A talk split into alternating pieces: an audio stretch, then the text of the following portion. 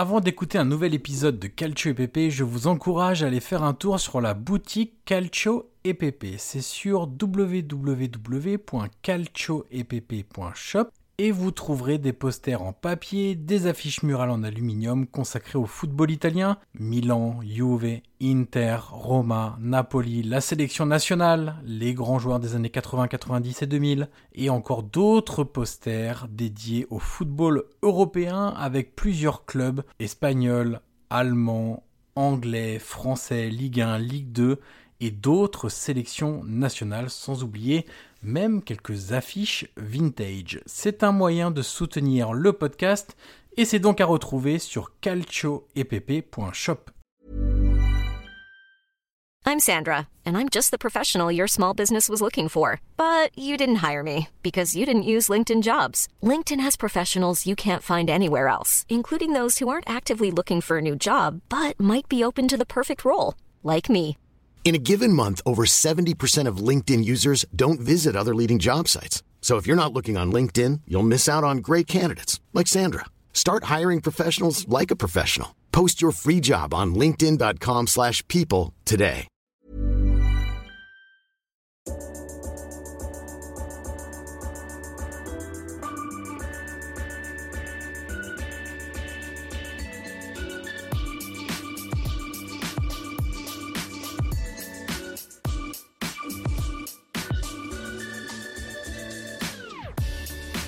Ancora Totti, lo aspetta Materazzi, Totti si porta quasi in zona tiro, Totti si è liberato, pallonetto, Francesco!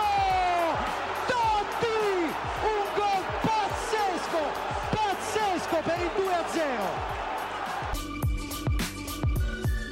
Cacà in percussione, cerca l'ingresso in area ancora, Cacà, davanti al portiere, Cacà, rete, rete, rete, rete, Cacà! Pallone che arriva, Trezeguet! Totti! Trezeguet! Pirlo, ancora Pirlo di tecco, tiro, gol!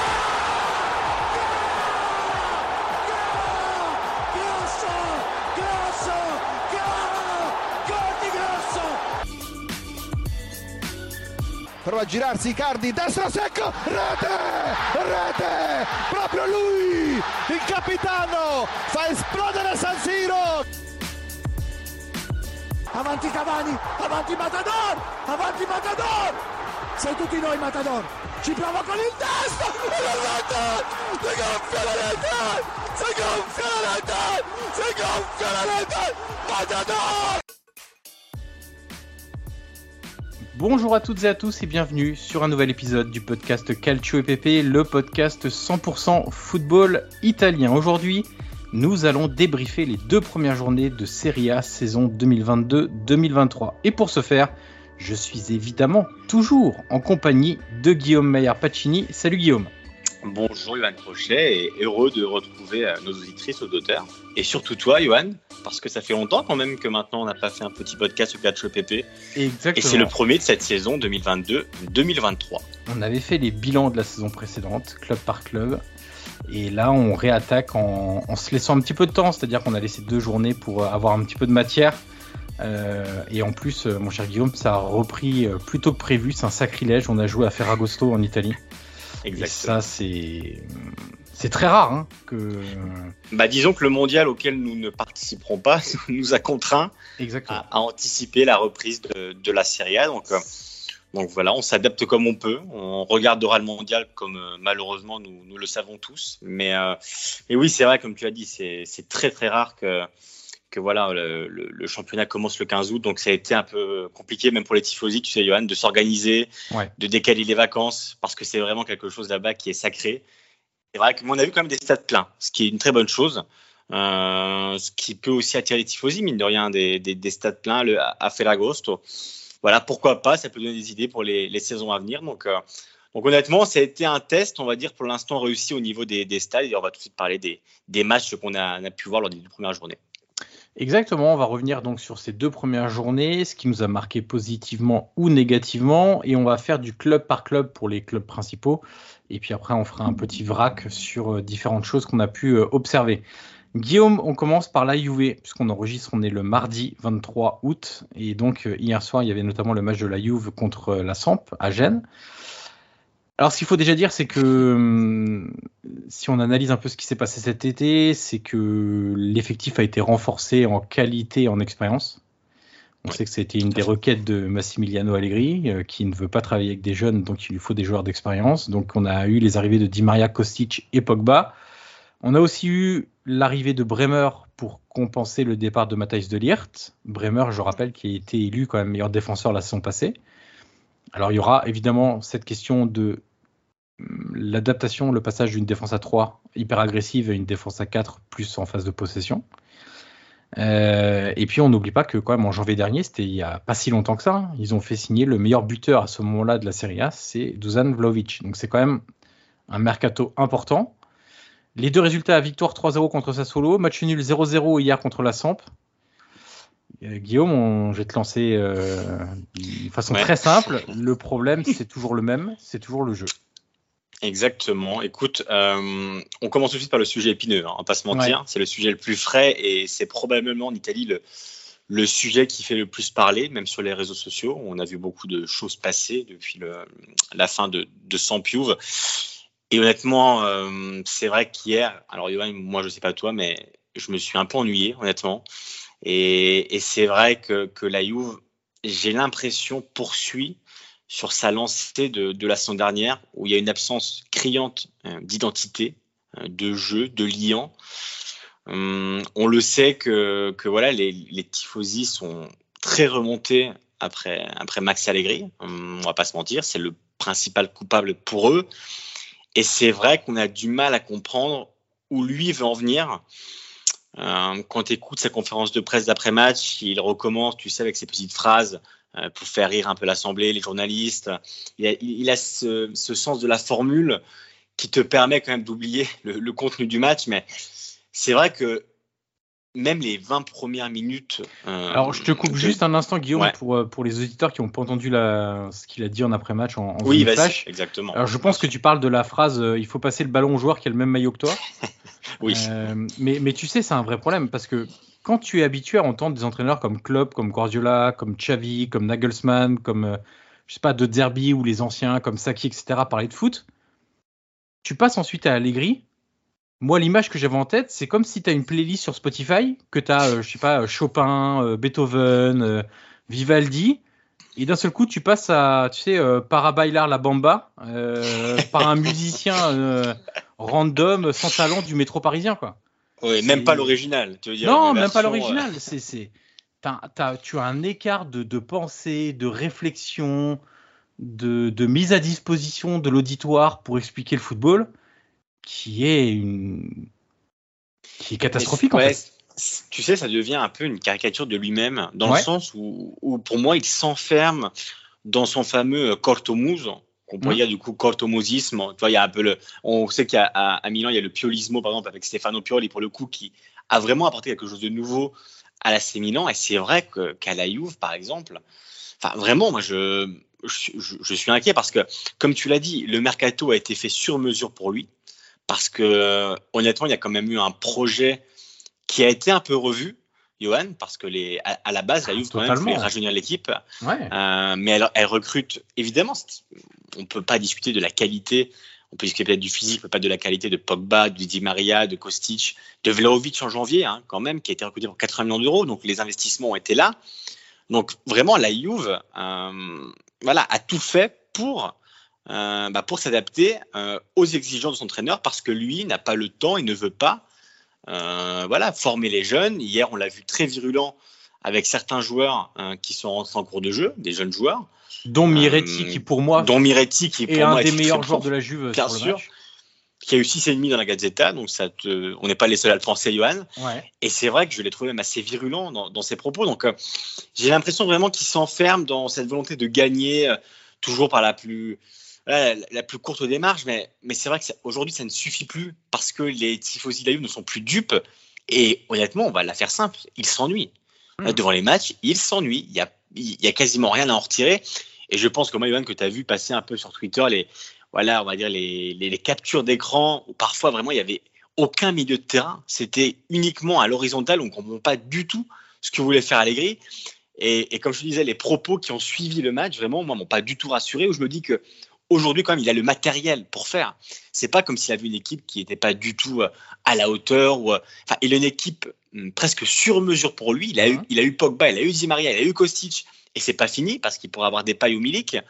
Donc il y a quand même une équipe compétitive et avec le matériel qu'il a, voir ce qui est produit et surtout ne pas comprendre où il veut en venir avec sa trame de jeu, honnêtement, ça commence à, à enlacer beaucoup et, et, on peut le comprendre quand on voit les, deux premiers matchs parce que ça solo, il y a cette victoire 3-0, mais les 20 premières minutes, tu vois, il y a des sifflets quand même de l'Alliance au bout de un quart d'heure de jeu avant le cooling break où tu sens vraiment que même le stade, euh, bah voilà, est lassé, euh, même s'il y a la victoire derrière, de voir le jeu ou le non-jeu du coup qui est produit par la Juve, la Juve aujourd'hui et depuis la fin de, depuis même le début de la saison dernière. Alors je rebondis sur Sassuolo, je suis d'accord avant le cooling break, etc. Ce qui a d'ailleurs apporté une modification tactique côté Allegri qui passe en 4-3-3. Mais il faut quand même préciser aussi que c'est un Sassuolo B. Il faut quand même le dire, parce que sur ce match-là, il manque euh, Raspadori qui est mis sur le banc, Skamaka donc, qui a été transféré, Traoré qui est blessé, Maxime Lopez qui est suspendu, Muldur qui se blesse en tout début de match. Donc on est face à un Sassuolo B qui donne une leçon de jeu sur le terrain de la Juve. Et moi, c'est un vrai problème quand je regarde la Juve d'Allegri, j'ai toujours l'impression que l'adversaire il est super fort. Euh, hier, tu regardes le match contre la Samp, tu as l'impression que c'est la Samp des années 90 avec Viali, Mancini et compagnie. Mais, mais, mais quand tu fais briller à ce point tes adversaires, il y a un vrai problème. Et puis pour revenir sur l'animation offensive, je crois que c'était en avant-match euh, de Sassuolo, ou c'était au moment de l'arrivée de Kostic, je ne me rappelle plus exactement je me souviens que Allegri avait dit, ah, et puis Kostic, euh, tu vois, il avait décrit un peu Kostic, et puis euh, Kostic, c'est un super centreur, super pied gauche, donc il va falloir que Vlaovic soit très présent dans la surface. Mais attends, ça veut dire que ton animation offensive, tu as recruté Di Maria et Kostic juste pour centrer pour Vlaovic C'est ça ton animation? Et j'ai repensé immédiatement à, à, des propos de Cassano, qui a connu Allegri, qui était son entraîneur à Milan. Et Cassano avait expliqué Moi, je vais vous raconter comment c'est les entraînements offensifs d'Allegri il met deux joueurs sur les côtés, ils arrosent de centre et nous on fait des reprises de volée. Voilà ce que c'est le, le, le, travail offensif d'Allegri. Alors il, il, rappelait ce que c'était à Milan, mais moi quand j'entends ces propos-là, j'ai l'impression qu'en fait en 10 ans, ça n'a pas changé.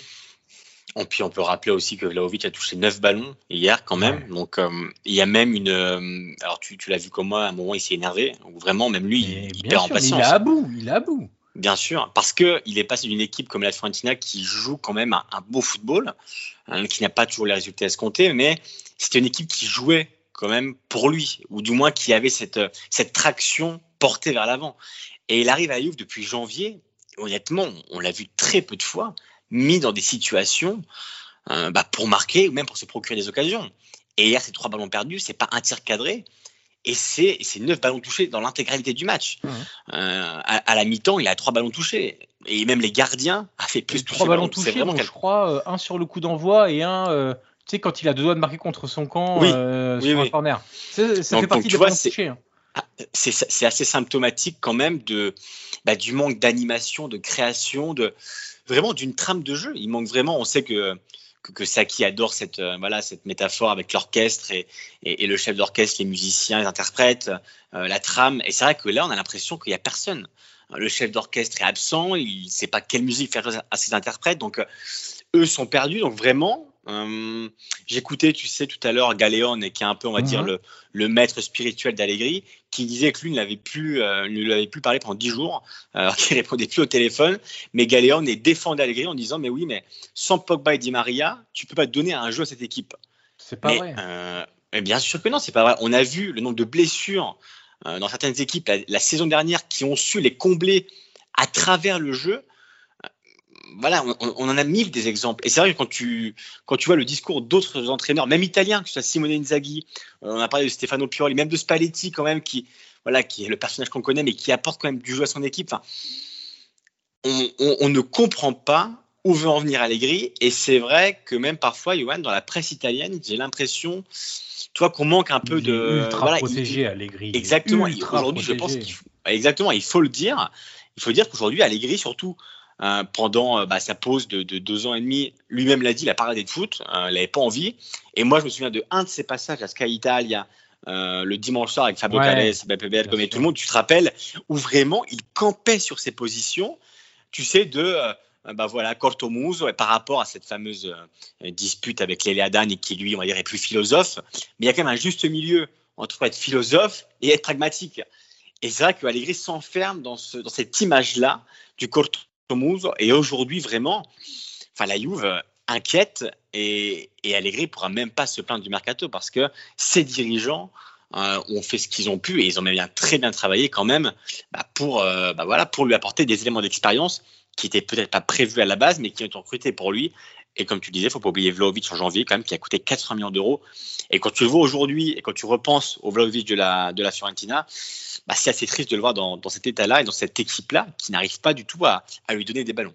mais tu sais, au-delà même de.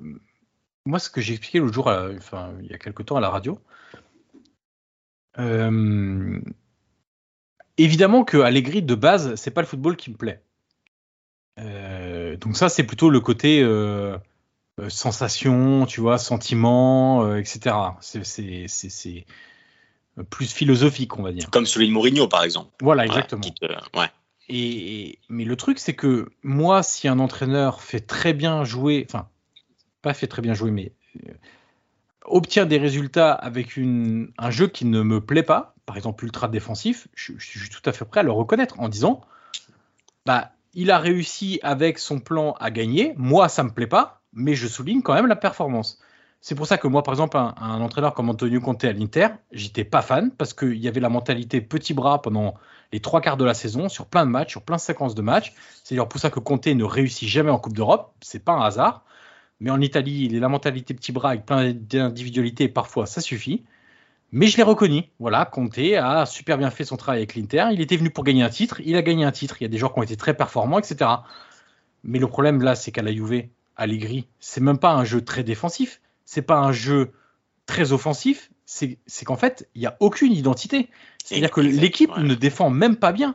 Enfin, tu, tu, as vu hier au bout de la, première grosse occasion arrêtée par Perrine qui va sur la barre, c'est au bout de combien euh, C'est quoi C'est 6-7 minutes de jeu, un truc comme ça, je crois. Oh, même pas. Ouais, c'est même avant, il me semble. Hein. Ouais. Oui, c'est dans ces eaux-là, mais c'est en tout début de match. Sur, sur, une passe verticale, tu te fais transpercer ta défense qui était en ligne. Enfin, tu vois, ils défendent même pas bien, quoi. Non, mais il y, a, vraiment, rien, quoi. T'as l'impression, tu te demandes, tu te demandes ce qu'ils font, enfin, ce qu'ils travaillent en entraînement. Tu sais, les mouvements sans ballon, la façon de se démarquer, le dépassement de fonction. Enfin, vraiment, tu donnes le ballon à Perrine. Euh, on a l'impression vraiment qu'il n'y a aucune trame de jeu pour, quand il y a un marquage individuel qui est fait, on va dire tout terrain, il n'y a aucun moyen de se libérer parce que la Juve ne sait pas quoi faire du ballon et ne sait pas se démarquer. Et, tu vois, Johan, tu comparais euh, voilà, avec Conte et d'autres. Mais un entraîneur aussi, il peut évoluer dans sa pensée. Moi, je comprends que tu sois, ben voilà, que tu sois pragmatique euh, et, et, pourquoi pas, comme tu dis, si les résultats sont là, voilà, tu, tu peux le, tu peux le reconnaître. Même si moi aussi, c'est pas mon football, mais c'est vrai que si les victoires arrivent et les titres, honnêtement, tu peux pas dire grand chose. Mais euh, par exemple, regarde Stefano Pioli avant qu'il arrive à, à l'AC Milan, honnêtement, c'est quand même pas l'entraîneur au football champagne qui, qui est passé à l'Inter, à Lazio, à la Fiorentina. C'est quand même un entraîneur très italien, très voilà, très, très canassé qui euh, produisait le, minimum avec ses équipes. Et quand tu vois comment lui euh, a fait évoluer sa pensée, même au-delà du titre qu'il a obtenu la saison dernière jusqu'au déto, dans ses interviews, moi je vous conseille l'interview qu'il a laissée à la Gazette en juillet, il me semble, où vraiment il, parle de son football, mais il ne parle, pas d'individualité, il parle de jeu mmh. et il dit que tu peux avoir du jeu, des interprètes différents et garder la même trame.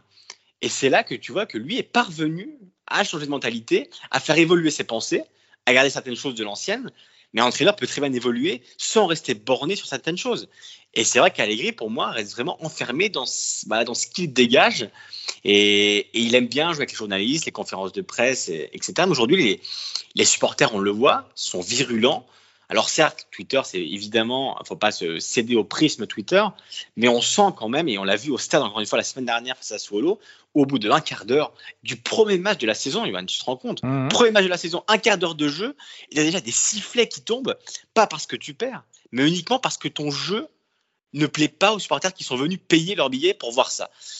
Donc c'est quand même symptomatique quand même. D'ailleurs, Guillaume, au-delà de la politique de prix, le faible taux d'abonnement cette saison à la Juve. Ouais.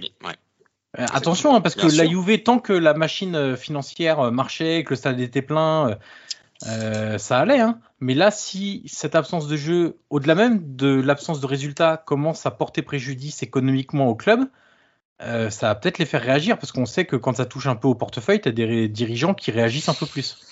Mais il faut rappeler aussi, Ivan, que honnêtement, on peut... moi je l'imagine mal. Alors, même si ça venait à mal se passer au cours de la saison, il faut rappeler y a quand même un contrat béton.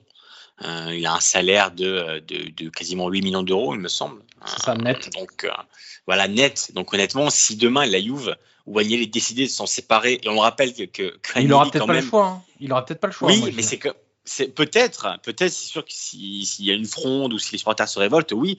Mais il faut rappeler qu'Agnelli, c'est quand même lui qui a voulu le faire revenir. Bien sûr. Nedved n'était pas forcément pour. Donc Allegri, c'est quand même son homme. Moi, je me souviens très bien de sa première conférence de presse à Allegri quand, on, quand il revient. Alors, Agnelli est parfaitement convaincu que c'est l'homme de la situation pour ouvrir un nouveau cycle.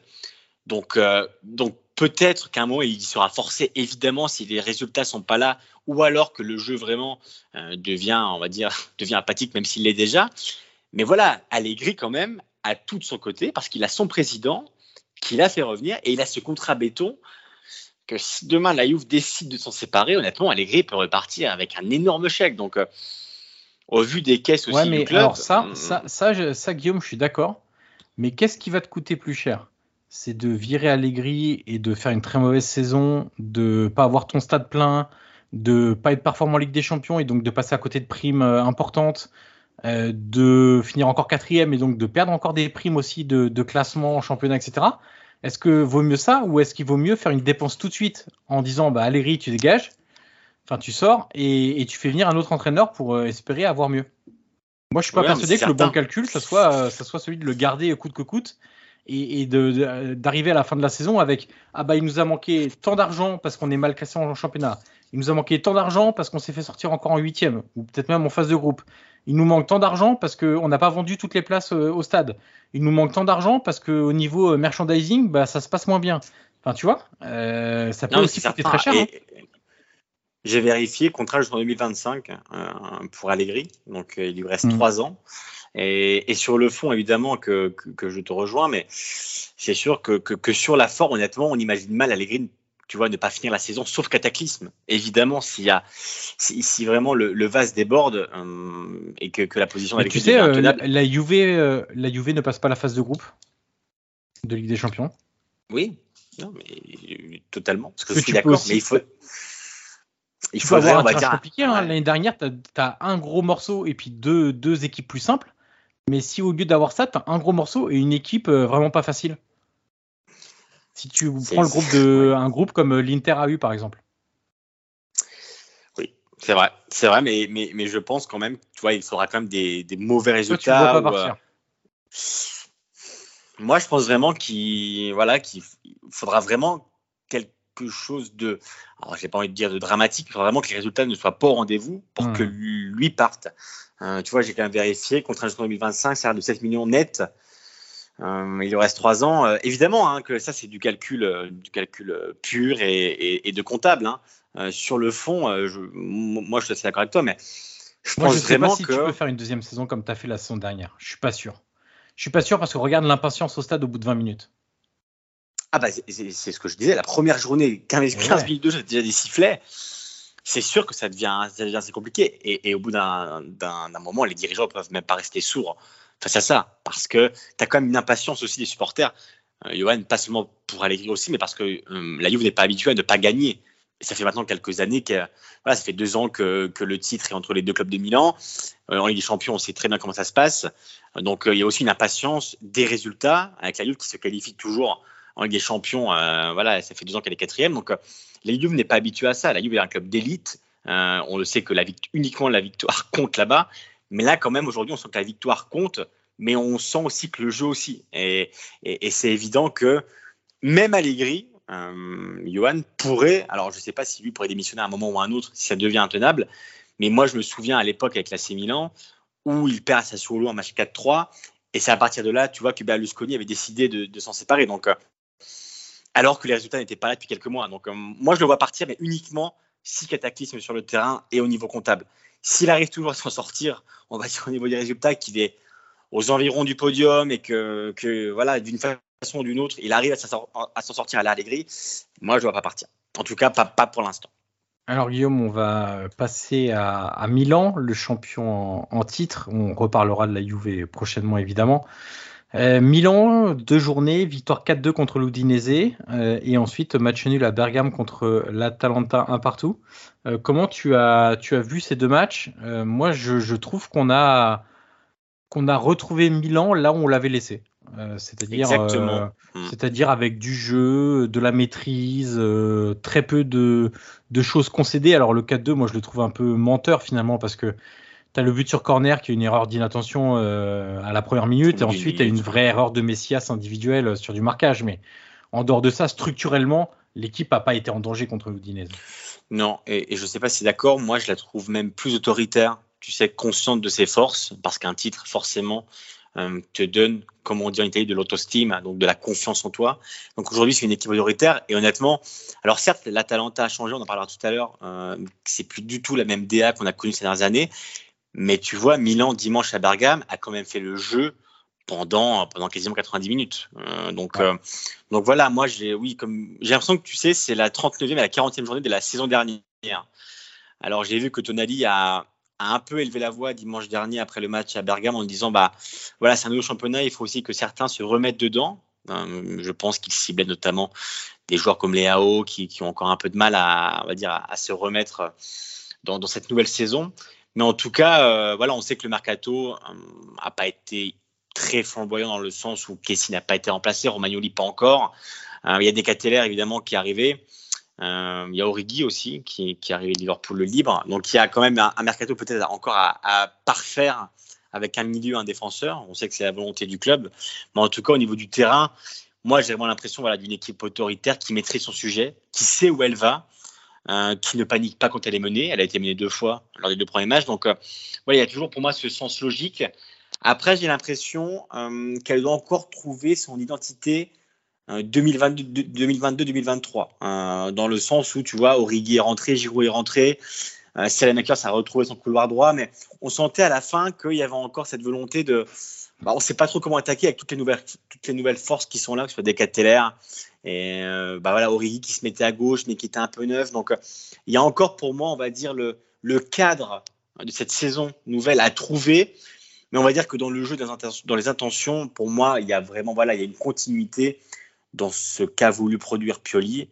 Et, et, pour moi, voilà, ça restera une équipe euh, voilà, qui peut évidemment être, être candidate à, à son propre, son propre Scudetto.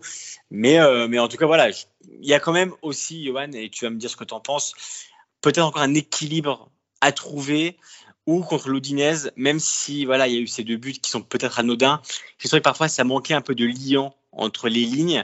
Et c'est là peut-être qu'on voit aussi que Caissier peut manquer certaines fois où voilà, on sait que lui apporter cette, euh, cette densité, ce volume de jeu.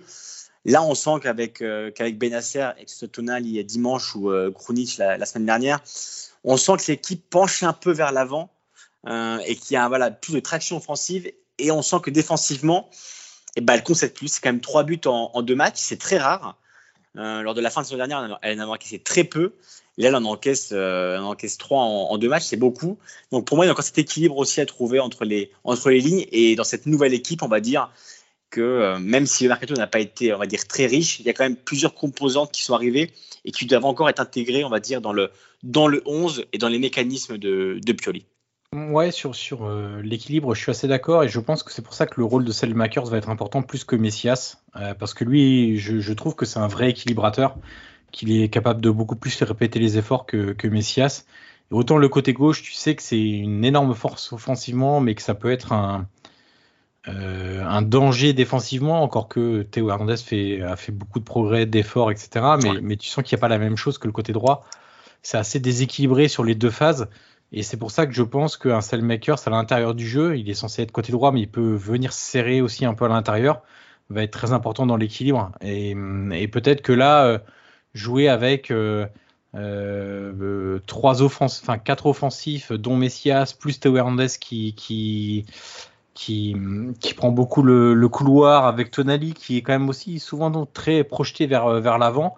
Ça peut être un peu plus, un peu plus dangereux, mais moi j'attends de voir surtout l'intégration de De Ketelaar parce que euh, c'est un joueur génial, parce que c'est un 10 euh, très technique, c'est un joueur qui va être très utile dans, dans des matchs où tu vas affronter des équipes euh, très regroupées, où Brahim Diaz a eu beaucoup de difficultés à, exister. On sait que Brahim, c'est un peu le, le phénomène du mois d'août-septembre, hein, des mois d'août-septembre. Comme la saison dernière. Ouais, et puis comme la première saison aussi, souviens-toi, je crois qu'il y avait un match contre le Celtic où il avait été très très bon, etc. Euh, mais après, c'est plus compliqué et je pense que, enfin, c'est même certain, De Ketelaar a beaucoup plus de, talent que Brahim Diaz. Il est capable de beaucoup plus de choses, encore plus cérébrales. Euh, donc, je, j'ai hâte de voir prendre sa place, hein, d'ailleurs. Oui, oui. Pioli a dit de toute façon qu'il le voyait sur euh, les téléquarti. Donc, et, ouais. et tu sais que même Adli peut même passer Diaz pour moi dans la hiérarchie des, des Hein, parce que en fait, ça va dépendre, Guillaume, de qui va arriver en milieu. Hein, parce que là, regarde, il n'y a plus que deux milieux parce que enfin, est blessé, donc il te reste Tonali Benasser pour l'instant. Voilà. Et si tu vas chercher quelqu'un, ça sera pas un profil, euh, euh, tu vois, tout de suite prêt, entre guillemets. On parle beaucoup de Niedika, on parle de Onana, on parle de. Tu vois, tous ces profils-là, c'est pas des joueurs qui sont prêts tout de suite. Mm. Donc, euh, moi, je me demande s'il y a. Ah, après, il y a Pobega aussi. Ouais. Il y a Pobega qui oui, c'est vrai qu'il y a Pobega aussi. ouais. Mais avec Juric, tu vois, c'était pas du tout le même, le même profil non. et le même jeu que, que, que ce Milan-là. Donc, Évidemment qu'il veut faire milieu, mais moi, de ce que j'ai compris de, de Piol, et pour moi, Adli, honnêtement, aujourd'hui, ne bougera plus de la, de la Alors peut-être pour mhm. dépanner parfois, mais en tout cas, lui, euh, au vu de la pré-saison qu'il a faite, qui est très réussie d'ailleurs, euh, il le voit vraiment comme un numéro 10. Donc honnêtement, aujourd'hui, en 10, tu as trois joueurs, des Cateller, Adli et Diaz. Euh, donc ça va être, voilà, c'est un poste quand même, on va dire, qui est, largement rempli.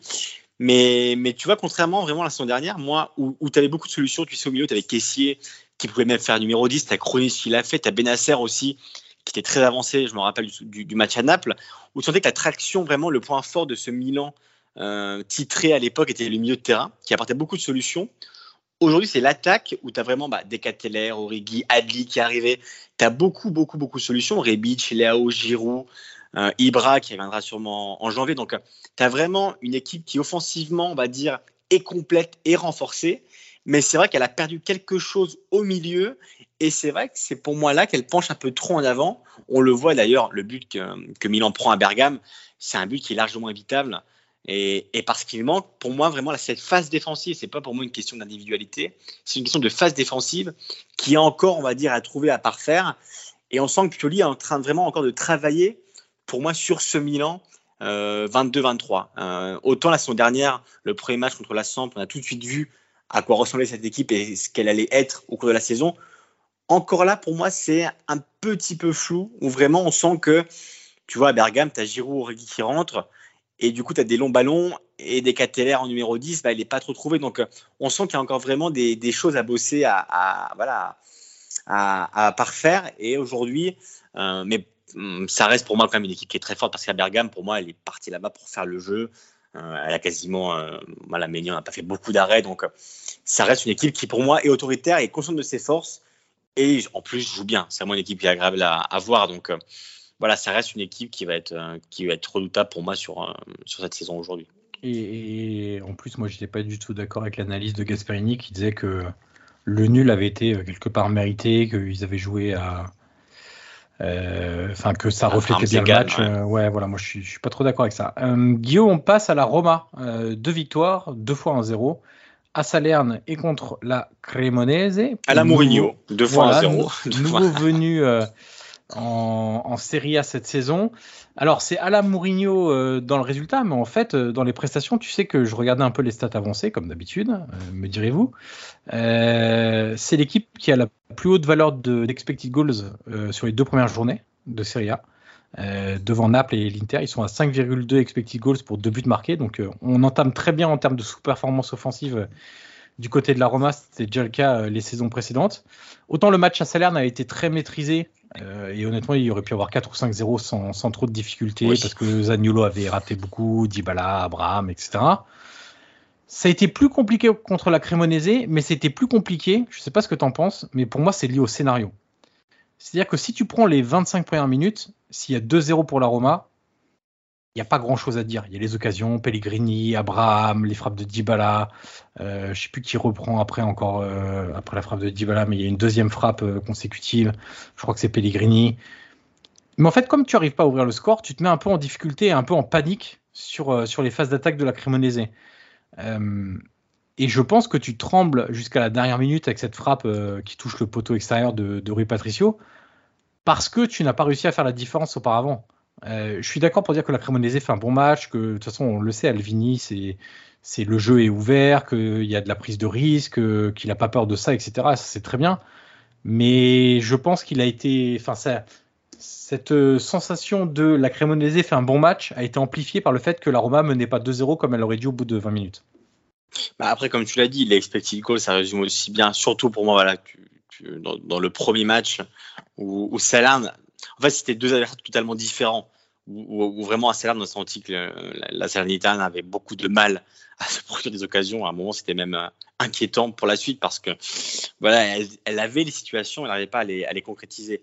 Autant, c'est vrai que, que lundi soir, on avait une équipe qui était plus joueuse en face, donc ça a libéré aussi des espaces pour l'équipe de, de, Mourinho, donc c'était aussi plus simple pour, pour s'en procurer. Mais en tout cas, voilà, c'est même euh, l'arrivée de Dybala, évidemment, c'est ce qui a fait euh, beaucoup de bruit euh, cet été. Et pour moi, vraiment, alors je ne sais pas toi ce que, ce que tu en penses pour l'instant, mais je le vois vraiment bien pour l'instant Dybala, même dans, tu sais, dans son langage corporel. Euh, on sent vraiment qu'il a envie, euh, même dans, dans, ses prises de balles, il se procure des occasions. Enfin, je le sens vraiment totalement impliqué dans ce projet, hein, dans cette équipe-là. Et pour moi, voilà, on connaît évidemment le joueur, on sait bien que la technique, c'est pas du tout son problème, mais que c'est plus sa condition physique, hein, parce que le, joueur est indiscutable, sa qualité aussi. Mais, mais voilà, on, sait que la Roma aujourd'hui euh, a pris une nouvelle dimension cet été déjà parce qu'elle gagne la Conférence League. C'est pas anodin, même si c'était la, la, C4. Et parce qu'il y a ce recrutement aussi. Euh, alors, Vainaldoum, malheureusement, euh, qui s'est fracturé le tibia et qui viendra probablement en 2023. T'as Matic qui est arrivé. Tu as, Dybala, évidemment. Euh, tu as beaucoup de joueurs qui sont partis aussi, Johan. Euh, tu as un gros boulot qui a été fait par Pinto. Hein, si tu regardes les comptes, euh, Exactement. les arrivées, ouais, parce que honnêtement, on, peut regarder les temps des arrivées en disant bah ouais, mais la Roma, elle a beaucoup recruté et elle va dépenser beaucoup. Mais quand, on voit, quand tu vois les départs, comment c'est compensé et comment la masse salariale a baissé, Pinto a fait vraiment un, énorme boulot et c'est probablement pas fini hein, si Clivert part pas à Fulham. Mais on sent voilà que cette année, la Roma, euh, je, me permets juste hein. de te couper, Guillaume, euh, pour souligner ce que tu as dit euh, sur le travail de Pinto. Il faut savoir que la Roma, malgré les arrivées de Dybala, de Matic et de Wijnaldum, a fait des économies sur sa masse salariale cet été. Enfin, pour le moment en tout cas. Bien sûr. T'as Veritou qui est parti, t'as as, beaucoup de joueurs. Même t'as eu les prêts de Villar, t'as eu euh, Santon qui est parti, euh, euh Cengiz, Olsen, euh, Paul Lopez qui ont été vendus. il y a un boulot qui est. Ouais, ouais, et puis c'est pas fini, Clivert, etc., etc. Il y a un boulot qui est cohérent dans, dans, les coulisses et ce qui est assez rare ces derniers temps à la Roma, quand même, Johan. Donc ça fait plaisir de, de, voir ce travail qui est effectué en amont. Et on sent surtout l'enthousiasme déjà la saison dernière, où vraiment, voilà, Mourinho l'intouchable euh, était parvenu, on va dire, à maintenir l'unité tout au long de la saison. Et on avait parlé dans les bilans, tout n'avait pas été parfait. Pourtant, loin de là, notamment en championnat. Mais il y a cette victoire en conférence qui, a, voilà, qui va donner encore plus de crédit euh, que ce qu'il n'avait avant. Mais, mais tout ça combiné, l'été un peu fou avec les recrues qui arrivent, euh, la Conférence League, et aujourd'hui cette, cette position de favori pour le titre, mais on ne l'est pas vraiment, enfin, on dire de candidat au Scudetto, ce qui est assez rare comme ces dernières années à la Roma, euh, bah, te crée quand même un enthousiasme. L'Olympico était plein euh, pour le premier match face à la, la lundi, et cet enthousiasme-là, on sait qu'il est important à Rome, et, et ça peut évidemment porter une équipe euh, je ne sais pas, euh, voilà, on s'est encore un peu tôt pour dire jusqu'où elle ira. Mais en tout cas, euh, moi, Johan, j'ai une question à te poser. C'est est-ce que selon toi, Mourinho aujourd'hui, on va dire, a plus de pression qu'avant? Alors pas à Rome, parce qu'on sait qu'à Rome, comme je le dis, il est intouchable. Hein, voilà, encore plus avec la, Conférence League. Mais est-ce qu'aujourd'hui, en championnat, il a un devoir de résultat au vu du matériel qu'il a à disposition et de l'été voilà, qui, a été fait par, par Pinto. Est-ce que pour toi, vraiment, il y a plus de pression sur lui? Est-ce qu'il est dans, on va dire, l'obligation, on va dire, de, de, notre point de vue à nous, d'observateurs, d'avoir des résultats, on va dire, eh ben, plus, plus positifs que les saisons dernières et pas seulement viser uniquement le top 4 Ah non, moi je pense que le plus haut que tu peux viser, c'est top 4. Euh, parce que je suis d'accord que la Roma s'est renforcée. Mais pour une fois, je suis d'accord avec Mourinho en conférence de presse. Tous les clubs italiens se renforcés. Si on n'avait que la Roma qui s'était renforcée, bah, tu te dis bah oui, etc. Mais moi, je vois la Juve qui s'est énormément renforcée. L'Inter s'est renforcé. Le Milan s'est renforcé. Naples, euh, Naples a perdu en, en charisme, en expérience. Mais attention, hein, le, le, recrutement Raspadori, Kvaratskhelia, euh, le prêt de Ndombele, euh, qui Tu sais que Spalletti adore ça. Hein. Mais bien sûr, mais adore ça. Hein. A plus avoir les têtes d'affiche, bien sûr. C'est ça, mais même la Lazio s'est renforcée, tout le monde s'est renforcé. Donc euh, en fait, euh, moi je vois un équipe qui me semble être le même que la saison dernière en fait. Euh, sur la grille de départ, je mets la Roma entre 4 et 5 Si ça tourne bien, t'es 4 Si ça tourne moins bien, t'es 5 Et il faut pas oublier une chose, c'est que déjà, tu vas faire la moitié de la saison sans Wijnaldum, qui était une de tes recrues phares de l'été. Donc, d'ailleurs, c'est ce qui est marrant, c'est que tu as plein de Romains qui font un, un gros parallèle, euh, tu sais, entre le, la dernière année du Scudetto, mais comme, euh, mais ça, tu, la Roma, il y a très peu de rationalité. Hein, dès qu'il s'agit de, de, de s'enthousiasmer ou ah bon? de, de, partir dans tous les sens, etc. Mais euh, euh, je, je, vais, je vais te donner euh, les. Moi, ça m'avait, ça m'a, ça m'a tilté aussi très rapidement. Je suis juste en train de reprendre les données pour pas me, me tromper exactement. Euh, sur, sur, le, sur, des parallèles avec la dernière saison euh, du titre, du coup. Ouais, 2000, exactement. Ouais. Alors, si tu veux, la dernière saison 2000-2001. Donc, c'est la deuxième saison de Capello à la Roma. Ok? Là, c'est la deuxième saison de Mourinho. Deux, en, deux, grands entraîneurs, deux entraîneurs à poigne. La première saison de Capello, la Roma finit sixième. La première saison de Mourinho, la Roma finit sixième. La, le recrutement, pour la deuxième saison de Capello, il y a un très gros recrutement. Batistuta, Walter Samuel, Emerson. Aujourd'hui, ça parle plus à grand monde d'Emerson. Et un des plus grands talents brésiliens du début des années 2000, quand il est à Leverkusen et qui débarque à la Roma. Euh, là, cette année, Dybala, Wijnaldum, euh, bon, Matic, Matic. je sais pas, Matic, je sais pas ouais. si je le mets dans le gros recrutement. On l'inclut dedans. Ah, mais, mais tu vois ce que je veux dire, il y, a, il y, a quand même eu un gros recrutement cet été. Oui. L'année du titre de la Roma, là, Wijnaldum vient de se blesser, absent pendant plusieurs mois. L'année du titre, Emerson, à peine arrivé aussi comme Wijnaldum, euh, grosse blessure, il rejoue quasiment pas de la saison. I'm Sandra, and I'm just the professional your small business was looking for. But you didn't hire me because you didn't use LinkedIn jobs. LinkedIn has professionals you can't find anywhere else, including those who aren't actively looking for a new job, but might be open to the perfect role, like me. In a given month, over 70% of LinkedIn users don't visit other leading job sites. So if you're not looking on LinkedIn, you'll miss out on great candidates like Sandra. Start hiring professionals like a professional. Post your free job on linkedin.com/people today. Enfin, tu vois, il y a des trucs, c'est hallucinant. Le parallèle est, assez dingue en fait. Et t'as des gens qui se disent, euh, ouais, allez, c'est écrit, tu sais, le fameux.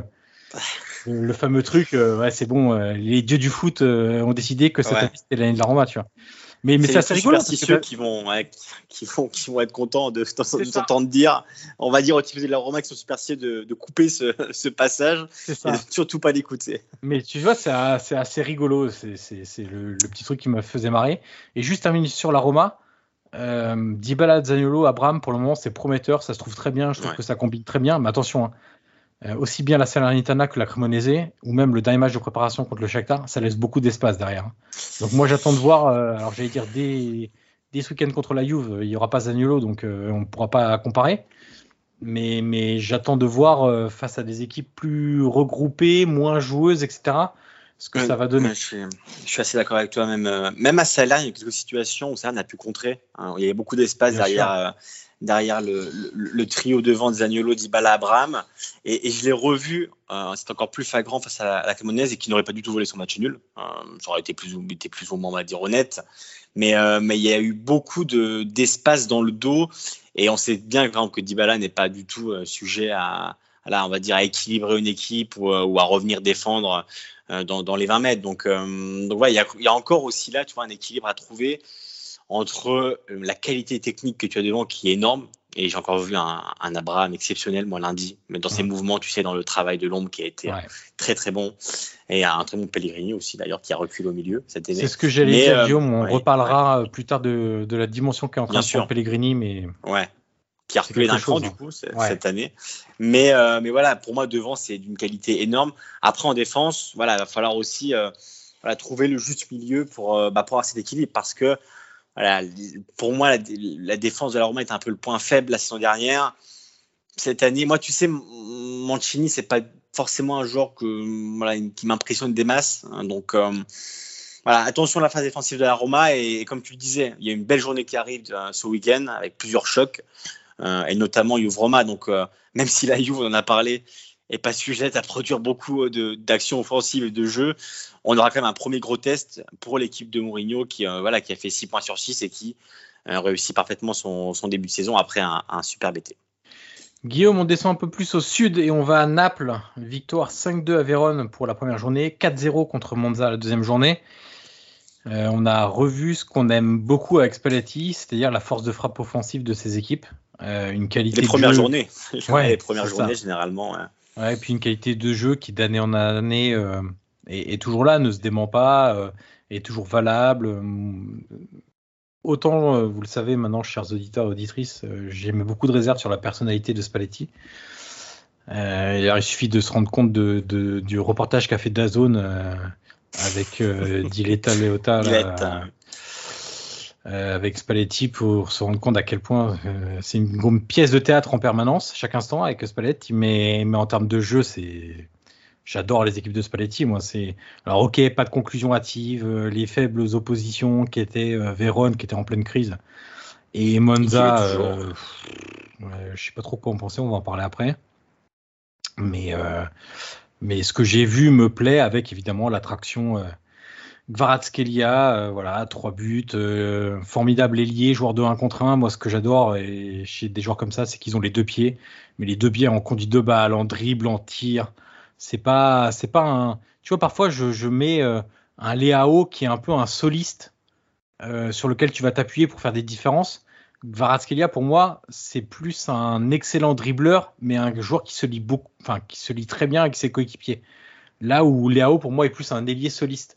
Varazkelia, je le vois vraiment très intéressant euh, dans l'utilisation du ballon, dans le fait de, de combiner avec le milieu côté, avec son latéral, etc., avec le numéro 9. Je trouve qu'il a une palette euh, très très large, ce, garçon. Ce qu'on peut dire, c'est que si on avait fait ce podcast probablement il y a 15 jours, on aurait parlé du Napoli hein, avec des supporters qui étaient très énervés, très remontés après, après De Laurentiis, après les départs de Mertens, de Insigne, de Koulibaly, euh, de Ospina aussi, parce qu'on l'oublie Ospina, mais c'était quand même un, très très bon gardien euh, cette dernière saison, euh, l'un des meilleurs en, Serie A, il a sauvé une paire de fois. Et c'est vrai que bah voilà, deux semaines plus tard, tout a changé à Naples. Il y a eu ces deux victoires évidemment plus que convaincantes, tu l'as dit, face à des adversaires hum, beaucoup voilà, plus faibles et vraiment en crise. Et il y a eu surtout euh, bah voilà, ce, cette, euh, comment dire. Alors c'est pas une hype pour moi parce que c'est vraiment un très bon joueur et, depuis le, début de, de, son arrivée, tout le monde en parle. Euh, voilà, on dit beaucoup de bien. Mais c'est vrai que Varaskelia, honnêtement, impressionne. On se demandait un peu comment allait être remplacé Insigné, qui était quand même le capitaine et qui avait ce jeu peut-être un peu stéréotypé, mais qui restait parfois efficace. Et c'est vrai que, bah voilà, que on voit que, que June Toli, qui est aussi critiqué souvent à Naples, a fait du bon boulot. Euh, malgré, bah, on parle des abonnements Yuan, il y a un très faible taux d'abonnement à Naples aussi hein, cette année, pour dire aussi un peu le l'été qu'ont vécu les Napolitains, parce qu'on n'a pas le temps d'en parler, mais voilà, il y a eu un été avec tous ces départs-là euh, qui a été assez compliqué pour les, tifosi. Il y a eu ces arrivées, du coup, de Varachkela, mais qui étaient plus tôt. Il y a Ndombele, Raspadori qui sont arrivés, Simeone aussi. Donc, euh, plus ces deux victoires combinées, bah voilà, ça fait que l'enthousiasme est revenu à Naples. Il y a eu beaucoup de monde au, Maradona dimanche. Donc euh, voilà, on, voit que la tendance est un peu en train de s'inverser. Alors c'est un peu comme à Rome, Johan, tu sais. Euh, c'est souvent, euh, on va dire, comment dire, pas épisodique, mais c'est souvent sur le moment. Mhm. C'est l'émotion du moment, donc il n'y a pas beaucoup de, de rationalité. Mais c'est vrai qu'en tout cas, comme la saison dernière, l'équipe de Spalletti commence bien, elle joue bien, elle marque, elle est agréable à voir. Et comme je le disais tout à l'heure, Spalletti adore avoir des vestiaires homogènes. Et, en voyant Insigne, Koulibaly, Mertens, Ospina partir, qui étaient quand même quatre leaders de ce groupe-là, euh, tu as un groupe qu'on va dire qui est plus malléable. Et, Spalletti a forcément la main mise dessus. Et ça, c'est quelque chose qui l'affectionne particulièrement parce qu'il n'y a pas une tête d'affiche qui s'en ressort. Euh, et, à part peut-être, voilà, il y en a quelques-uns évidemment comme Ozymen notamment, mais voilà, Spalletti adore, on va dire, avoir la lumière dans cette équipe-là. c'est une équipe qui, est plus homogène, qui a beaucoup de qualités, notamment avec les arrivées de, de Raspadori et, Simeone et Ndombele au milieu. sans oublier, sans oublier Anguissa aussi qui, qui est resté cette saison. Donc voilà, il y a vraiment quelque chose de cohérent, on va dire, qui a été fait à Naples. Et, moi, je sais voilà, que Spalletti, euh, je pense quand même que tu es d'accord sur le fond, adore lui vraiment avoir cette main mise. On sait, voilà, à Rome, il s'est engueulé avec Totti, à l'Inter, c'était Icardi.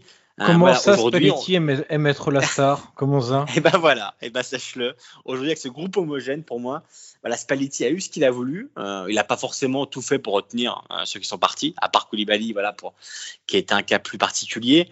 Mais, euh, mais voilà, aujourd'hui, c'est lui qui, qui, a cette, euh, voilà, qui a cette main mise sur le vestiaire. Et pour moi, c'est quelque chose qu'il voulait, qu'il a eu.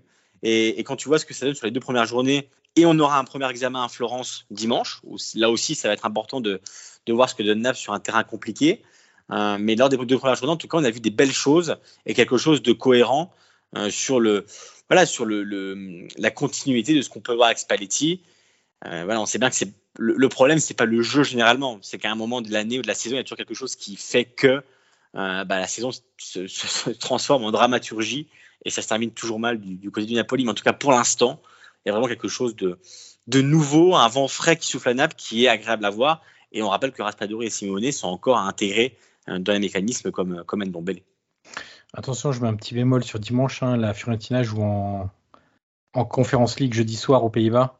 Et euh, vrai, vu, comme Italiano a mis son équipe euh, à Empoli, ce sera les titulaires euh, aux Pays-Bas. Donc je ne sais pas s'il y aura tous les titulaires, dans quel état de fatigue ils seront, psychologiquement, etc. S'ils sont qualifiés, pas qualifiés.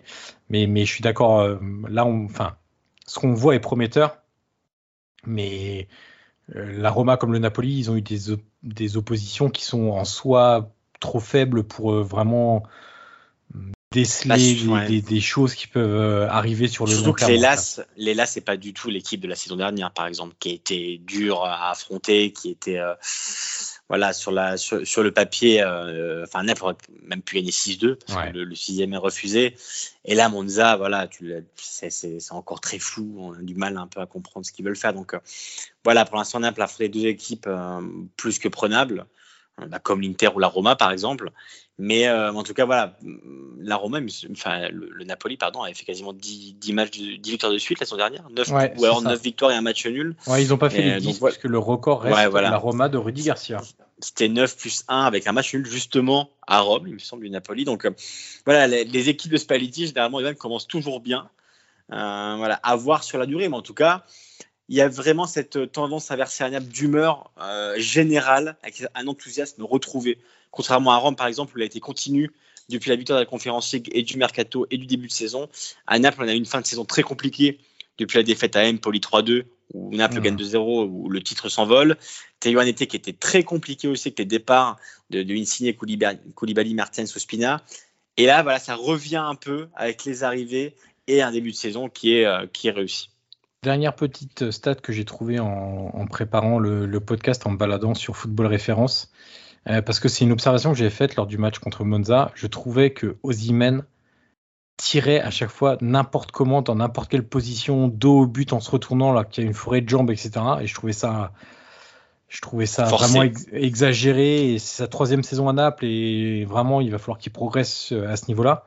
Tu sais qu'en deux journées, il a tenté 15 tirs il n'a que 3 de cadrés, mais 15 tirs, c'est autant ou plus que 19 des 20, 20 autres équipes de Serie A.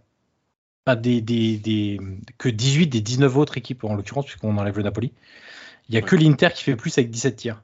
C'est-à-dire que si tu fais le classement euh, des tirs, tu as Inter 1, 17 tirs, deuxième Ozymen, 15 tirs. Voilà, je pense qu'il y, y, a un petit peu de travail à faire là-dessus et l'instinct doit laisser sa place parfois aussi un peu plus de, de réflexion. Guillaume, on passe à l'Inter. Euh, victoire 2-1 à Lecce, 3-0 contre Spezia. Bon, le match contre Spezia, honnêtement, euh, il y avait deux matchs que le nom, hein, parce qu'il n'y a pas eu match, clairement pas. Euh, je crois que le premier tir tenté par Spezia, c'est après la 70e minute. C'est là quand même que tu vois, Johan, juste, rapidement, la différence d'équipes qui vont, pas de petites équipes, entre guillemets, qui jouent des grosses. Une équipe comme Cremonese qui est promue en plus et qui va à Rome, tu vois, quand même, pour pas pour imposer son jeu, mais qui a une identité bien claire et qui va à Rome pour essayer de ramener quelque chose, même en, laissant beaucoup d'espace.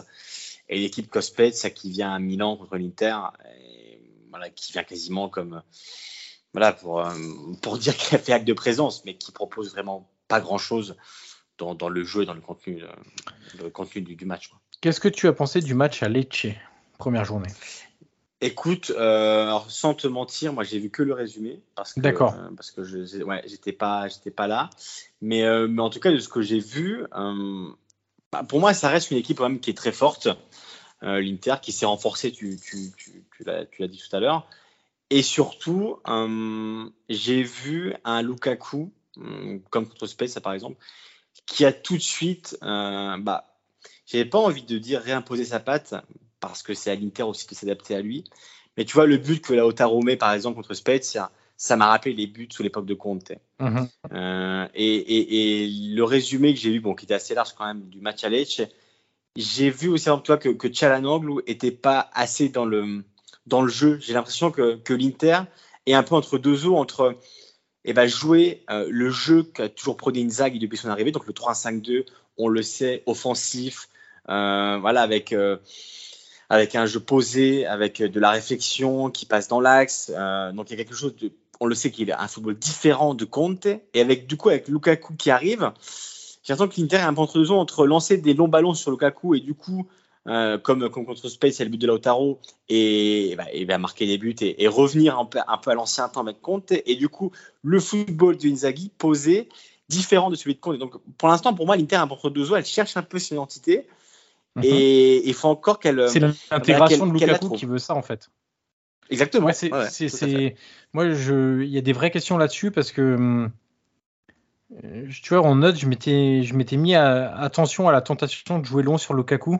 Euh, L'Inter devra se méfier de ça parce que il faut pas que les vieux réflexes ou comptés reviennent et que ça vienne euh, justement freiner la progression vue dans le jeu la saison passée et qui sera très importante en C1 parce que en C1 si l'Inter a enfin réussi à passer la phase de poule c'était avec un jeu nettement plus proactif euh, nettement plus européen moderne.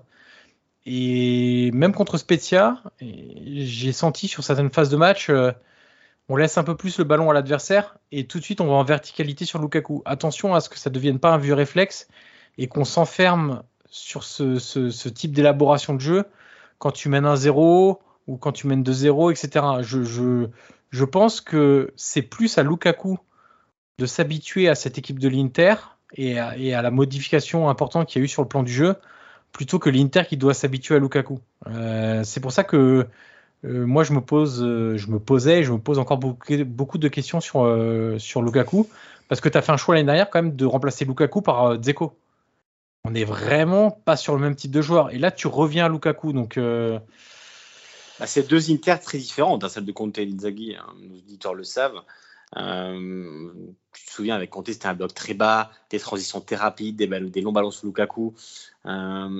Et, c'est pour ça que je, disais pour moi que, l'Inter, pour l'instant, est un peu en quête de son identité, que pour moi, elle avait trouvé la saison dernière. Mm -hmm. tu avais, un jeu agréable. Ouais. Euh, était vraiment sur la continuité de ce qu'il proposait à la Lazio.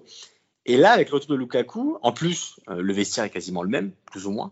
Donc forcément, tu as ces vieux réflexes, ces vieilles tentations bah, de lancer des longs ballons. En plus, ça a marché euh, face à Spezia. Contre, bon, contre Lecce, c'est un but, on va dire, différent, c'est Lukaku. Mais mais quand tu as Lukaku devant, avec Lautaro, qui se connaissent par cœur et qui combinent, et, forcément, pour moi, il y a tu vois, ce grand écart qui est à faire, bah, qui est fait du coup entre cet Inter d'avant et cet Inter qu'on connaît depuis la saison dernière.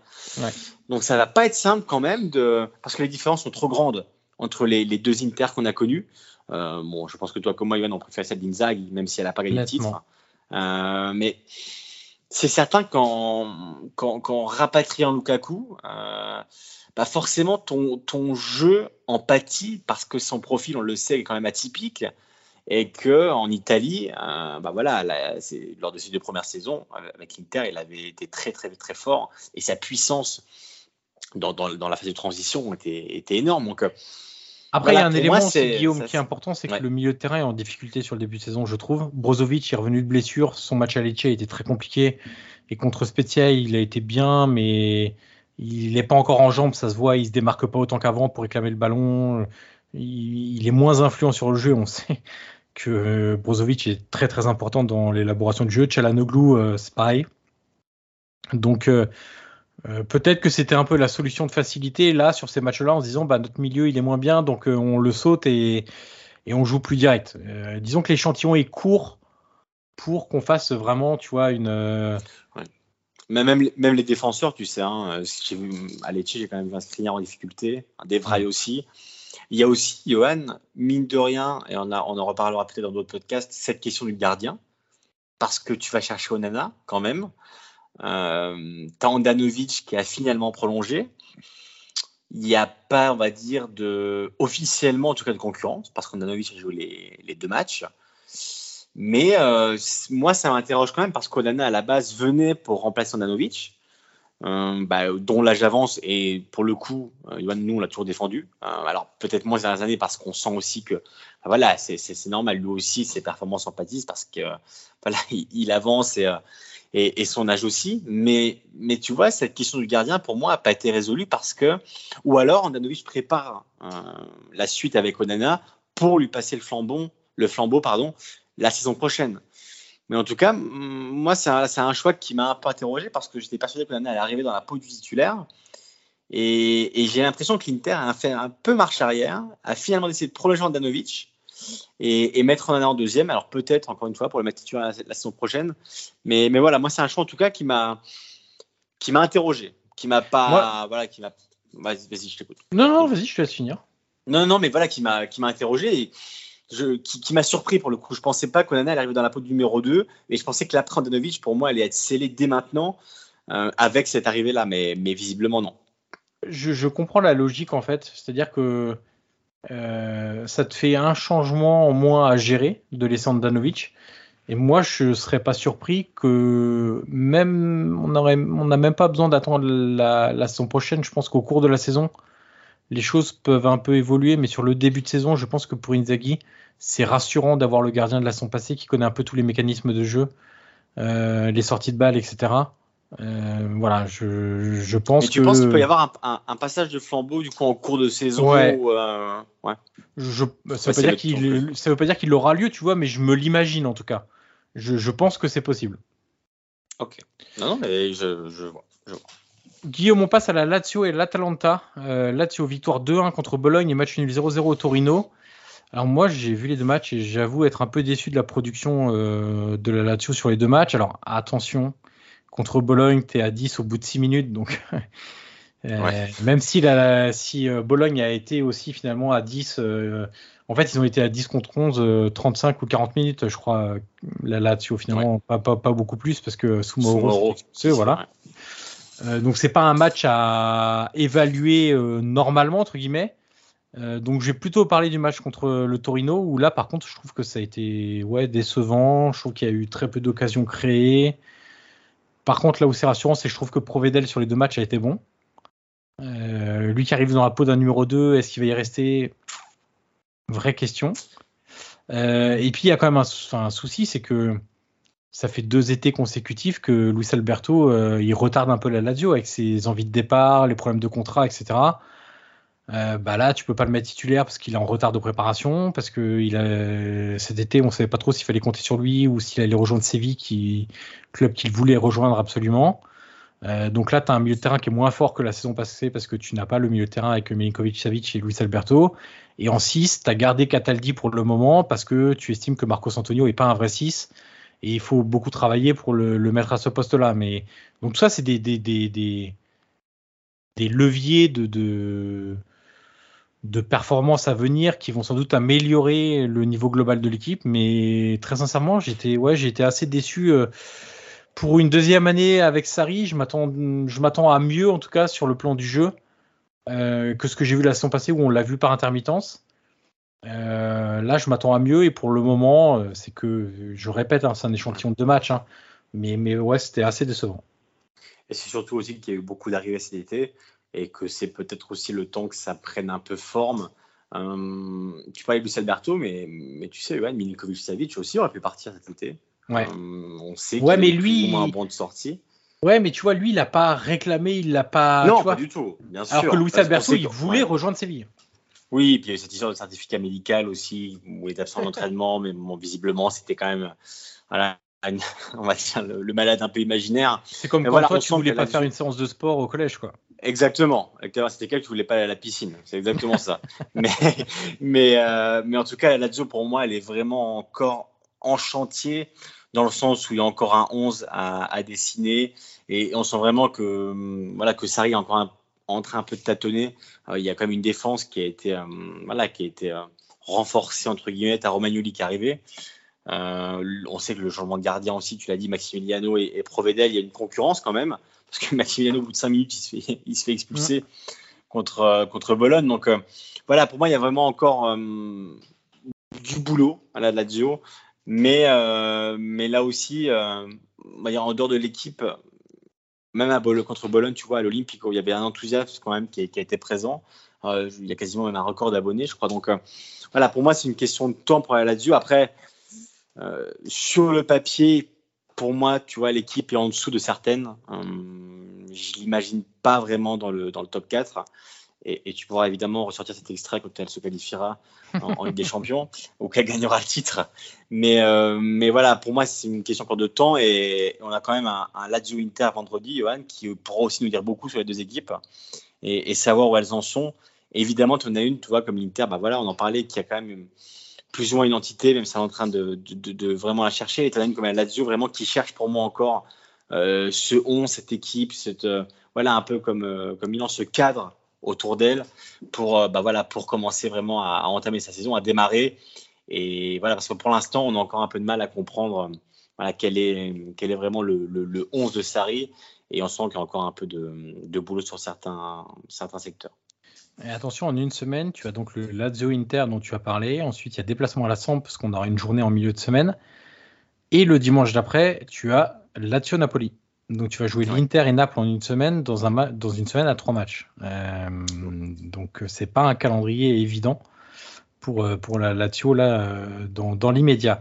Euh, on passe à l'Atalanta. Guillaume, victoire 2-0 sur la pousse de la Samp avec la, la, grosse polémique de la première journée le but refusé euh, à la Samp en début de match euh, pour une prétendue faute sur Joachim Melleux. Euh, et match Ouais, ouais, mini, mini, mini. et bizarrement, Gasperini a trouvé l'arbitrage très bon sur ce match-là. Et match nul un partout contre Milan. moi, j'en ai parlé à la radio hier. Je disais, l'été a quand même pas été simple à Bergame parce que tu as eu juste avant l'été le changement de propriétaire. Cet été, tu as eu le changement de direction sportive. Tu as quand même l'artisan principal de la renaissance de, Bergame ou de, la très belle période de Bergame qui est parti, Sartori, qui était directeur technique. Donc là, tu as euh, D'Amico, Tony D'Amico, ancien directeur sportif de Léas Vérone, qui est arrivé, et puis aussi un ancien de Leicester pour euh, coordonner, le, recrutement. Tu as quand même des, des, joueurs importants qui vont être, alors soit qui sont partis, soit qui vont être absents. Freuler qui a été vendu.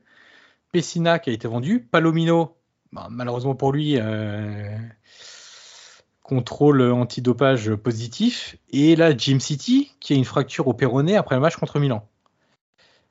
Tu as un recrutement, moi, qui. Alors j'allais dire qu'il me laisse perplexe, je vais plutôt dire qu'il m'interroge. Euh, tu sais, j'avais déjà eu du mal avec le recrutement de Boga. Euh, non pas par rapport à la qualité de joueur, mais par rapport à son utilisation à, à l'Atalanta. Euh, lui qui était un vrai lié de débordement de 1 contre 1, euh, euh, qui devait être positionné là derrière l'attaquant. et qui est un joueur très puissant, qui va très vite, etc. Là, on a encore rajouté de la puissance physique avec Ederson, avec Sopi, avec Lookman. on a vraiment une équipe très dense physiquement, mais je trouve qu'elle a beaucoup perdu en créativité depuis 3-4 ans parce que le Papou Gomez est plus là, parce que Elisic c'est compliqué, parce que Malinowski est poussé dehors. Et là, euh,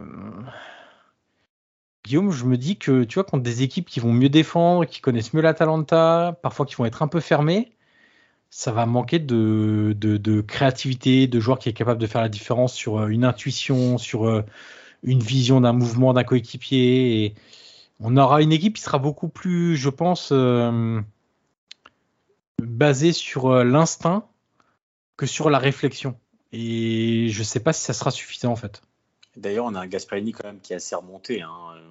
Même dans les interviews, il s'en cache pas que l'été a été assez compliqué. Et, comme je le disais tout à l'heure, euh, moi, tu vois, contre Milan, j'ai vu une Atalanta différente vraiment, plus attentive. J'ai vu beaucoup, beaucoup, beaucoup de ballons jetés en avant, euh, quasiment nulle part.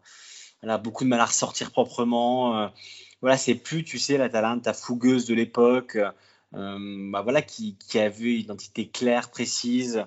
qui avait des transitions rapides. Pour moi, c'est vrai. Pour moi, cet été-là m'a vraiment un virage dans l'histoire récente de l'Atalanta, dans le sens où j'ai l'impression, et, même avec les propos de Gasperini que j'inclus dedans, qu'il y a un changement euh, bah, voilà, de, de jeu, de, de, mentalité. De... Voilà, j'ai l'impression vraiment qu'il y a quelque chose qui a changé euh, à, à, Bergame. Euh, on sait que la saison dernière n'a pas été facile. L'été, tu, tu l'as dit, a, voilà, a laissé quand même quelques traces. Il y a le dossier Malinowski qui est très épineux quand même parce que euh, on sait qu'il y a sa compagne quand même qui est assez virulente aussi sur les réseaux sociaux, qui dit hmm. qu'en gros, eux ne veulent pas partir. Mais Gasperini dit, lui, qu'il veut un attaquant, qui marque. Euh, Alors tu sais, je te coupe juste Guillaume. Hier, j'ai fait le détail à la radio. Tu sais que sur ces trois dernières saisons à Bergame, euh, alors je ne sais pas si je vais retrouver là dans l'immédiat tout de suite. Je suis en train de meubler, hein, tu auras bien remarqué. les stats que je m'étais, les stats que je m'étais noté. De Malinowski. Ouais. tu vas, mais parce que tu sais, Gasperini, Gasperini dit euh, c'est logique que euh, le club veuille euh, un joueur qui marque plus de 6 buts par an, par saison. Comme il, a dit, il a dit textuellement ça. Comme l'Inter a fait Lukaku, l'a précisé, comme, comme le NAP par exemple à Ozymen. il dit que toutes les grosses équipes en gros se sont renforcées en attaque.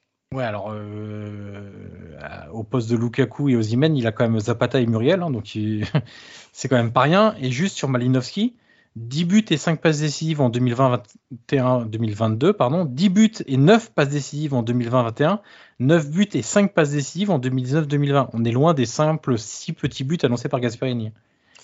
Ouais, c'est pour ça que je trouve que, euh, en plus, tu vois, c'est allé sur la place publique. Ouais, je trouve pas ça euh, propre. donc voilà, donc même Gasperini, honnêtement, je le trouve différent. Alors, il a, on sait qu'il a une personnalité assez assez compliqué, on dira. On sait qu'avec le Papo Gomez, c'est mal fini. Avec Malinowski, ça se finit mal aussi. Euh, donc euh, voilà, on sait que c'est un entraîneur aussi qui peut avoir quelques conflits avec ses joueurs. Et mhm. voilà, même, euh, tu vois, on sait que la, voilà, le, propriétaire a changé. Il y a, les casses sont toujours là, mais voilà, dans, une moindre mesure. Donc, il y a vraiment un, comme un virage idéologique qui est en train d'être pris à l'Atalanta qui voilà, marque pour moi une rupture peut-être avec les années précédentes et avec tout le bien qu'on en avait dit euh, les, dernières saisons. Alors peut-être qu'elle va faire une super saison d'une manière différente, avec un autre jeu, avec une autre identité, c'est possible. Mais en tout cas, il faut plus s'attendre euh, à l'Atalanta du Final Four en 2020, euh, euh, de l'Atalanta face au PSG. De la, voilà, ce serait une Atalanta différente qui, avec une identité différente. Et, et je pense qu'il va falloir s'y habituer, même si voilà, nous, on était forcément attachés à, celle qu'on a vue ces dernières saisons. Mais voilà, pour moi, il y a vraiment un sentiment de rupture de, plusieurs points de vue hein, du côté de Bergame. Et, c'est vrai que voilà, moi, ce, dossier Malinowski me, chagrine un peu parce que ça reste quand même un joueur qui est exceptionnel, qui a marqué d'ailleurs dimanche, euh, qui est capable de créer, qui est capable de. Voilà, qui, a ce pied gauche évidemment qui, est exceptionnel. Donc euh, voilà, que ça se finisse comme ça encore une fois, ça me laisse assez perplexe. Donc euh, voilà, c'est un été quand même assez, assez bizarre du côté de, de la Talente. Guillaume, on se garde quelques minutes pour le VRAC. Euh, je me suis noté cinq clubs pour euh, lesquels j'ai quelques inquiétudes euh, après deux journées. On verra si on a les mêmes. Est-ce que toi, tu as, un ou deux clubs comme ça à la volée pour, pour qui tu es, un peu inquiet? Bien sûr. Moi, j'ai tous les Las Véron pour qui je m'inquiète. je trouve que. Alors, tu vois, autant Tudor OM, ça n'a pas de matcher beaucoup au niveau de la personnalité, mais même, même à Vérone, même lui, a laissé un grand vide.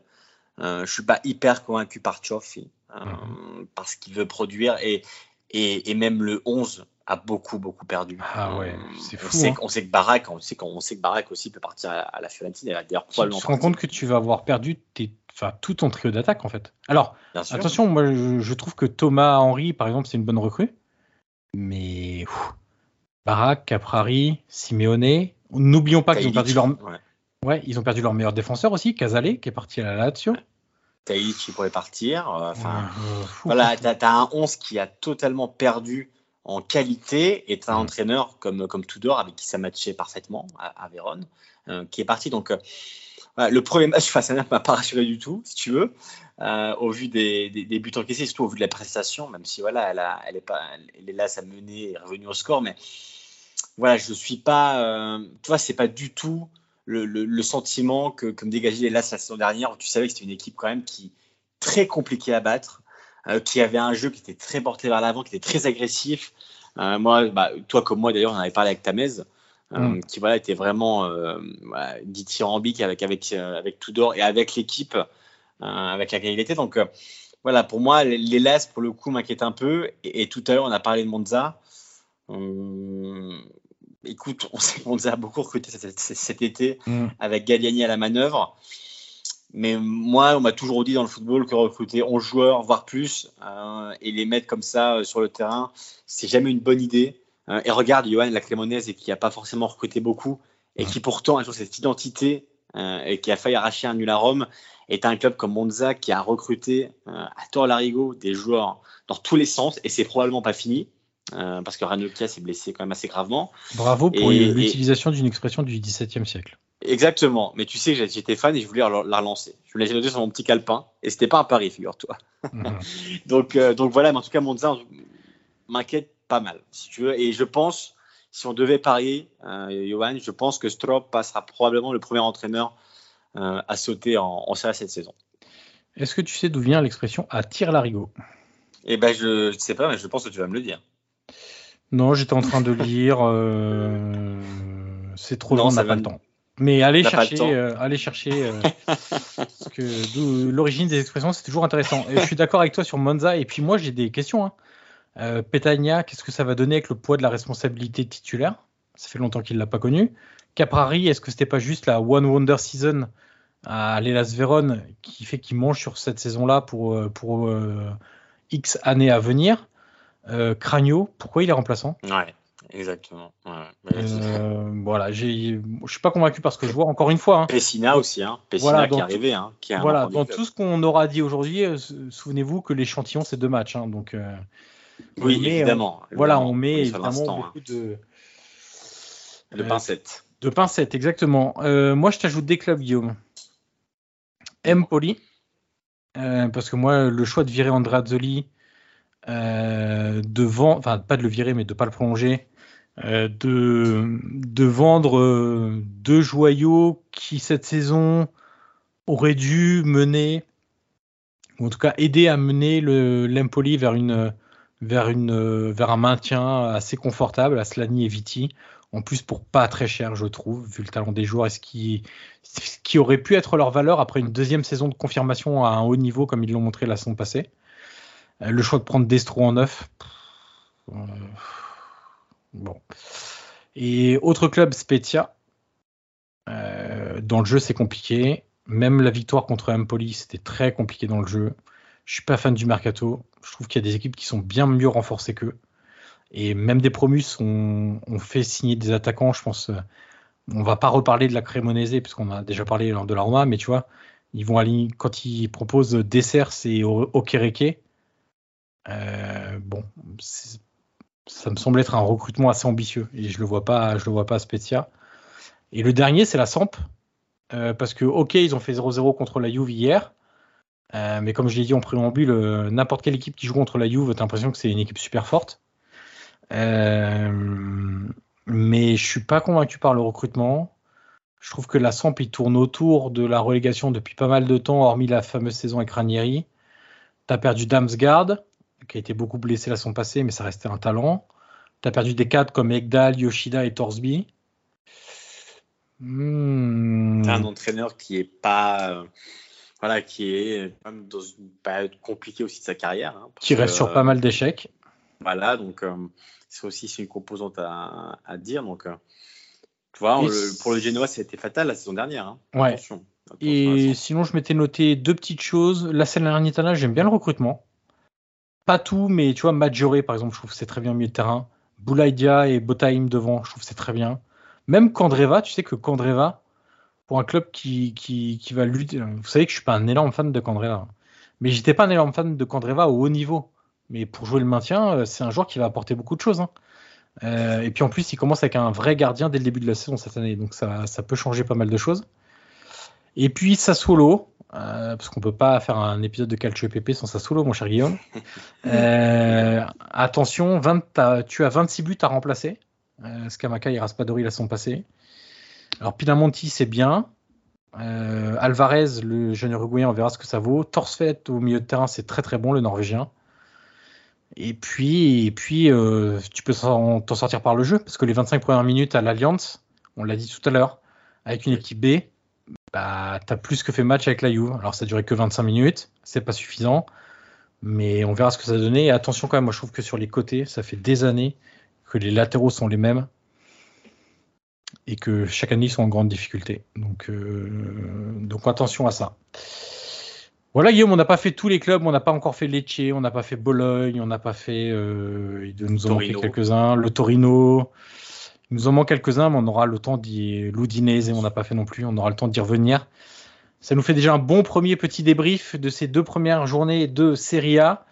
Euh, n'hésitez pas, si vous avez aimé, à, mettre un petit commentaire, des petites notes euh, sur Apple Podcast, les 5 étoiles, exactement, sur Apple Podcast, à partager l'épisode sur les réseaux sociaux. Et puis nous, Guillaume, on se dit, euh, on se dit à très vite parce qu'il y, a des, il y a des journées avec pas mal de chocs qui arrivent là. Ouais, on aura déjà plus de matière pour la prochaine fois. C'est toujours compliqué de, voilà, de, de, donner des avis après deux journées. C'est des conclusions assez hâtives. Mais après, là, ça nous a permis aussi de revenir un peu sur l'été des clubs, euh, revenir un peu sur l'humeur des, des, fameuses piazza de, de chaque club. Et, voilà, de parler des deux premières journées qui sont dans la continuité du mercato parce qu'il est toujours en cours. Donc c'est aussi une composante à prendre. Euh, la prochaine fois qu'on fera un podcast, Johan, euh, je pense que ça aura encore bougé dans pas mal de clubs. Ouais. Donc, euh, donc voilà, on aura, on va dire, un cadre plus large pour analyser euh, cette série 2022-2023 et les clubs qui, y sont. Donc euh, voilà, aujourd'hui c'était un premier échantillon de, ce qu'on a pu voir et de l'été euh, qui se termine doucement pour, nous. Eh bien voilà qui est dit mon cher Guillaume, c'est parfait, on vous remercie pour votre écoute, pour votre attention et votre fidélité, et on se dit à très vite. Ciao ciao